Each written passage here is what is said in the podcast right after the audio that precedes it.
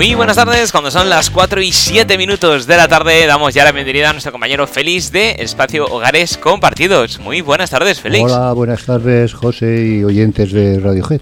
Sí, sí, bueno, es más, eh, con tu permiso te voy a repetir el saludo, pero con mayúsculas. Sí, buenas tardes, Félix. Hoy sí. Porque hoy eh, tenemos muy buenas noticias. La verdad es que sí. eh, quizá no sé si llamarlo vergüenza o tal, pero sí, pero, pero la realidad supera todo y es, y es la gran noticia de que me ha comentado la doctora que me operó esta mañana, eh, o sea, no me operó esta mañana, sino que, que me dijo la, la noticia esta mañana del último, el resultado del último TAC Ajá. que hice hace unos días, en el cual pues ella, eh, desde una forma incluso muy eufórica, porque aparte de ser la, la sanadora de, de mi problema, pues es, una, eh, es un encanto de, de- de persona como persona, al margen también de su maravillosa profesionalidad, ¿no? Y entonces pues eh, me ha comentado de que ya el, el proceso ha terminado, ha terminado eh, bien, eh, se ha quedado todo totalmente limpio, no ha quedado ningún tipo de resto de ese tumor que, que fue el que me ha acompañado durante todo este, este proceso. ¿no? Pues muy, muy, mucho que me alegro, Félix, muy buenas noticias. Y bueno, esto te da pie a, muchas cosas, porque ya parece ser que tu búsqueda para Santiago está más cerca. Sí, la verdad es que ya digo que eh, vuelvo otra vez a principios de año, había bastantes puertas cerradas con respecto a esta realidad que ahora sí puedo ir ya anunciándola más, más alegremente, ¿no? Eh, y, y ahora, claro, indudablemente después de la noticia de hoy, pues ya sí me abre paso a, a- a iniciar el, eh, ese tramo de camino que, que ya tengo ganas de, de empezarlo, que, que sería, pues, por ejemplo, eso, desde, desde la última provincia o la última parte de, de León hasta Santiago.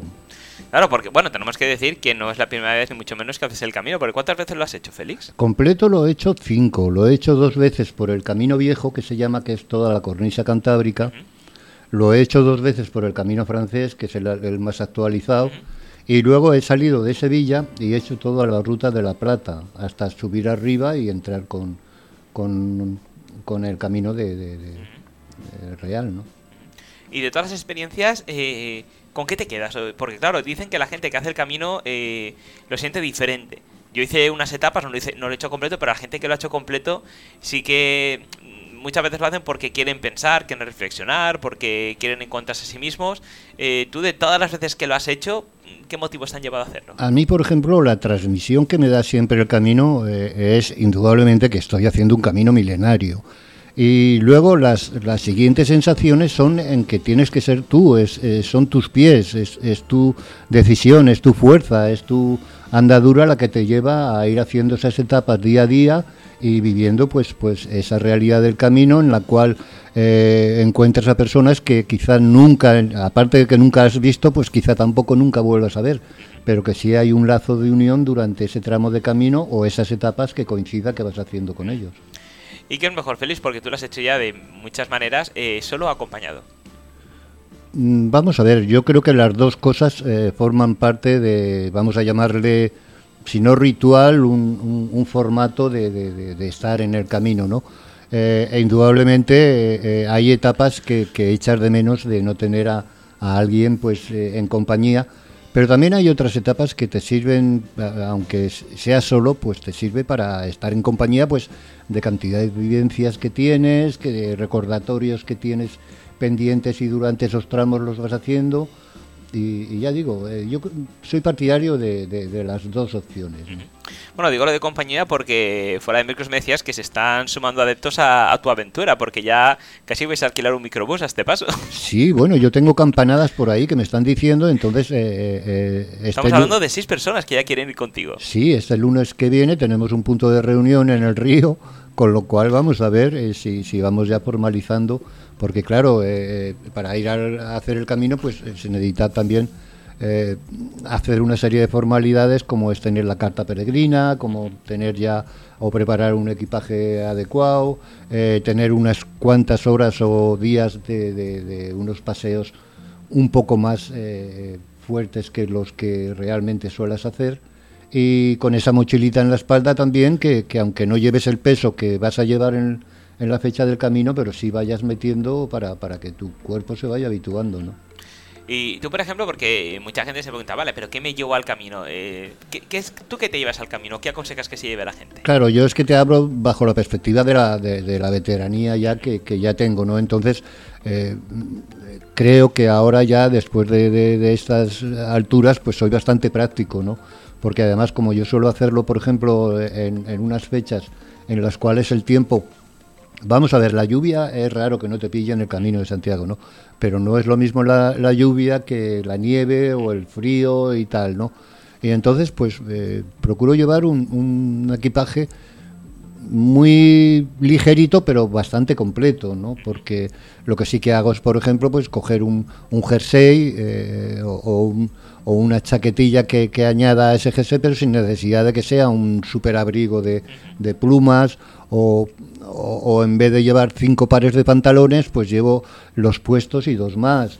A, la hora de camisetas, pues como ya te digo que el tiempo es bastante benévolo, pues eh, ahí sí que cargo un poco más porque porque las camisetas, pues normalmente todos los días y o cada, etapa, pues muchas veces te apetece cambiarla por el sudor y tal. Y luego ropa interior, ¿no? Bastante ropa interior no tantos calcetines, porque yo, por ejemplo, para este tiempo ya suelo tener mi pie acoplado a, a, llevarlo eh, solo, sin, sin, necesidad. Y entonces lo que sí que llevo es una, una sandalia. Eh, tiene un nombre muy generalizado que no sé si será verdadero, pero se le suele llamar pues sandalias nazarenas, o sea que suelen ser de cuero, abiertas totalmente el pie con lo cual va respirando y luego pues ya digo eh, eh, los útiles que, que, uses para tu limpieza diaria y, poco más es que eh, yo mm, la verdad es que sí que cuando veo a personas en el camino con esos mochilones que, que, que, muchas veces tengo la tentación y lo hago de intentar ponerlas a peso y veo una monstrualidad total lo veo un tormento en vez de un camino Sí, parece que, que están haciendo una penitencia más que, claro, claro, otra cosa. Sí, sí. Entonces estás ya leccionando bien a tus eh, futuros invitados a qué se tienen que llevar y qué no. Porque claro, los que son novatos eh, cogerán y querrán meter todo ahí en la mochila. Ya digo que, ese, eh, que me queda todavía ese, esos días hasta el lunes que viene, que es cuando tenemos ya el primer encuentro físicamente y entonces ya hablamos y, y, llegamos a conclusiones más, más reales. ¿no? Bueno, pues será toda una experiencia que desde luego eh, será un placer que nos cuentes cuando la hagas, porque yo creo que de ahí van a salir muchas aventuras. Y de tus caminos en Feliz, eh, ¿hay alguna anécdota que te haya pasado que, puedas compartir con nosotros? Bueno, anécdotas sí hay, porque yo, por ejemplo, cuando hablo de que he hecho el camino, no siempre lo he hecho con, con un potencial de, voy a ponerte un ejemplo, de mil euros o, o de una cantidad económica dispuesta para, para ese gasto, sino que eh, si comento que cinco veces lo he hecho completo, pues quizá cuatro lo he hecho como, como eh, creo o entiendo que, que, se ha hecho o nació el camino, que es eh, la vara, es la ropa y, la comida la que vayas buscando, que la que vayas siendo capaz de, de ganarte con tu, con tu trabajo o con tu buen hacer. Vamos, que has hecho el camino 100% auténtico, por así decirlo. Sí, además, eh, eh, otra de las características que unen o, se puede añadir al camino, y es que la, gente es muy solidaria. Entonces, eh, es indudable que cuando una persona ha hecho el tramo de 20 kilómetros contigo, llega al albergue y se pone a comer y ve que tú ese mismo tramo y también ahí y no comes y tal, pues algo pasa, ¿no? Porque y entonces normalmente eh, la gente, ya digo que suele ser muy solidaria y, comparte, pues, y claro, indudablemente también ha habido otras veces que he tenido que usar mi recurso que ya he comentado otras veces, de la pintura en el suelo, y entonces pues llegar al pueblo en cuestión donde he hecho la etapa, donde he llegado a la etapa, y ponerme a pintar en el suelo y en lo cual pues siempre he procurado o he sacado el sustento que necesitaba, ¿no? Claro, pues ya son ganas después de pegarte la caminata, luego ponerte... claro, pero es que es lo que hablamos algunas veces, ¿no? La necesidad es más fuerte que el mayor de los billetes que puede existir. Sí. Totalmente, totalmente cierto. Bueno, pues Félix, ya nos contarás esta etapa. Y bueno, también quería preguntarte porque para nuestros oyentes, y si no, luego pondremos enlaces para que lo puedan ver, en anteriores programas eh, no has venido solo, has venido con compañeros de, hogares. Eh, ¿Qué te han contado después cuando han salido aquí de su experiencia? Eh, bueno, vamos a ver, eh, eh, es que depende de, las personas en cuestión. Eh, hay quien, por ejemplo, para, para él es una experiencia nueva porque nunca se ha visto en la tesitura, por ejemplo, o hasta muy pocas veces en la tesitura de estar delante de un micrófono ante, y en una emisora, y otras personas que sí, que lo tienen más cotidiano y entonces eh, eh, van sacando sus puntos de vista que ellos creen, ¿no? Claro, porque teníamos, eh, quiero recordar los nombres, teníamos por un lado a Jorge, que estuvo, que Jorge parece ser que sí que tenía cierta experiencia con los medios, con lo cual a lo mejor no le pidió tan de nuevas, puede ser que tuviera cierta morriña y se sintiera pues nostálgico después de tener un micro delante, pero en cambio Antonio, que creo que fue el, último invitado que vino, eh, para él creo que era la primera experiencia con, con los medios. Por eso, por eso te comento que, que claro, hay, personas más duchas en, en, la historia y otras gentes que, otras personas que, que, les pilla más un poquito de sorpresa, ¿no? Eh, pero bueno, eh, quizá yo el, el, el que sea menos la asistencia de de personitas que yo, que me conoce y sabe, y en hogares sabe que llamo personitas en forma cariñosa, eh, indudablemente pues, pues hay una realidad que, que, es la, pandemia, que es la, eh, todo, toda la carencia de poder salir y indudablemente pues claro y que luego pues todo el mundo pues no no tienen las condiciones físicas para poder desplazarse. Claro. Bueno, pues eh, yo creo que espero que les haya gustado y que vayan repitiendo porque es muy interesante el conocer a, las personas y, un poco que nos cuenten también su, experiencia. Y bueno, Félix, estamos en el mes de mayo, como bien sabes, y para ti creo que es un mes de mayo peculiar o, diferente, no para este mes de mayo, sino otros meses de mayo que has tenido porque eh, para ti significaba algo. Claro, es que, claro, es indudable que también lo he comentado otras veces, ya son cuatro años las vivencias que llevo en, eh, y el camino que llevo en hogares compartidos. Pero claro, antes de estar en hogares compartidos, pues yo también tenía mi, mi, mi, ruta, por así decirlo, ¿no? Y siempre de la forma bohemia en la cual, o la estructura que yo he ido llevando durante tantos años, ¿no?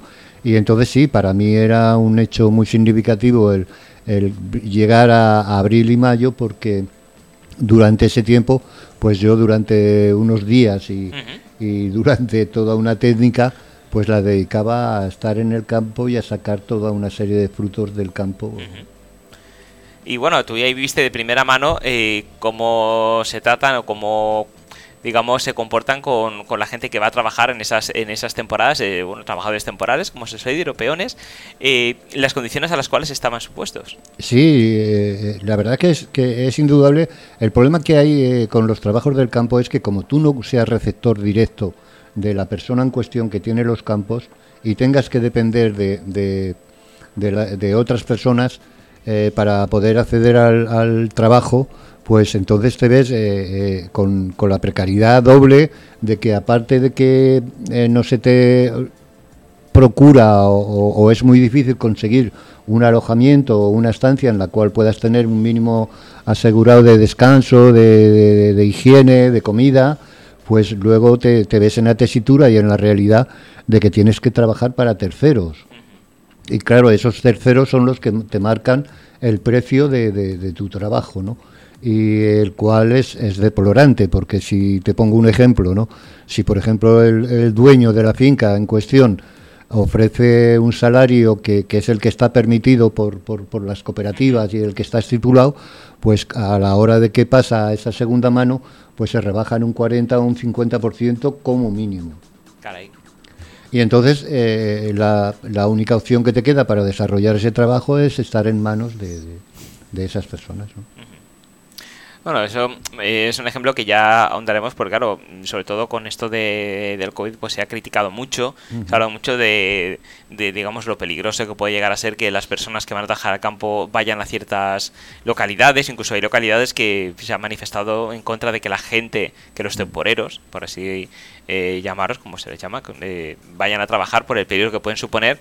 Pero bueno, vamos siempre a la misma, que quizá no es tanto el peligro que ellos eh, puedan provocar, sino las condiciones a las cuales se les va a, alojar mientras están trabajando porque volvemos a la misma. Si no tienen distancia de seguridad, no tienen medidas higiénicas, no tienen PCRs, no tienen ningún tipo de control y se les afinan eh, en una habitación muy pequeña, en un habitáculo, X personas y contra más gente en un mismo sitio mejor porque ocupan más, menos espacio, con lo cual la persona que los contrata, bueno, contrata, que los llama para trabajar, eh, va a gastarse menos dinero en eso, pues mucho mejor. Sí, yo creo que hay que hacer también eh, una serie de, añadidos y hincapiés ante que, por ejemplo, eh, eh, la población de un pueblo que, esté rodeado de frutales y tal, hacia, hacia el temporero, yo creo que, que, el rechazo no es tal como lo pintan o como lo montan, sino porque es lo que te comentaba hace un momento, ¿no?